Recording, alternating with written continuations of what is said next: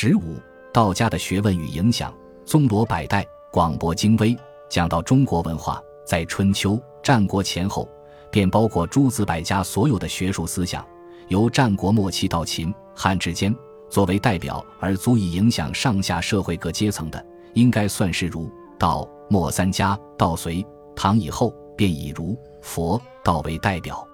这个观念，我要再三反复说明的理由，就是希望讲中国文化不要偏废，更不要弄错方向。最能代表道家思想的是老子，他所著《老子》到了唐玄宗时代，又尊称他为《道德经》一书。最能代表道家思想，最有系统、有最具体的叙述。而阐扬、全解老子最清楚正确的、发扬道家思想最透彻的，则是庄子。庄周所著《庄子》一书，唐玄宗时代又尊称他为《南华经》，其中所论辩的道理。在政治、军事、教育、经济等各方面都可致用。他对历史人物的建功立业，乃至对个人修养、修道、养气以及立身处世等都有大用处。这不只是指庄子的内七篇而已。事实上，几千年来，历代所偷偷运用庄子的学术，都取外篇和杂篇中的精华。因此，真正把五千年来中国文化。发挥的光辉灿烂的，亦就是道家的老庄之学，尤其是庄子的外篇与杂篇部分最多。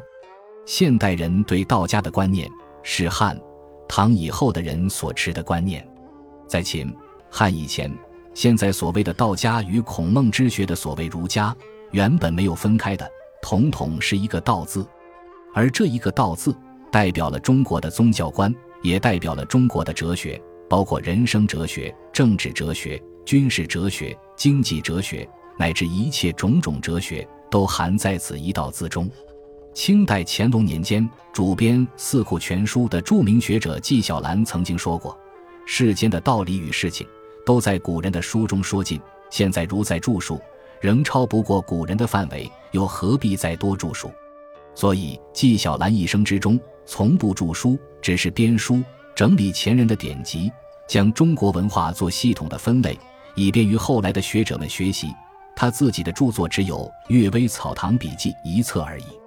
就因为他以此一态度而为学，自然的读书非常多，了解的亦较他人深刻而正确。